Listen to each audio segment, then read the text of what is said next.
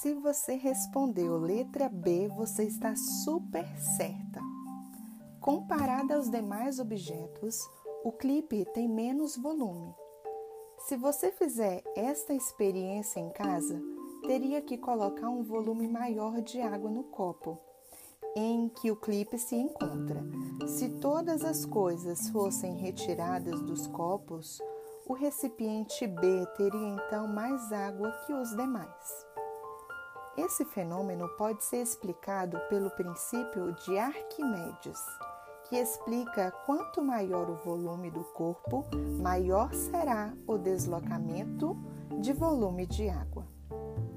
Como educadora e especialista na aprendizagem humana, eu vou deixar esta explicação mais atrativa e explicar o formato pedagogês para que todos, sem exceção, compreendam.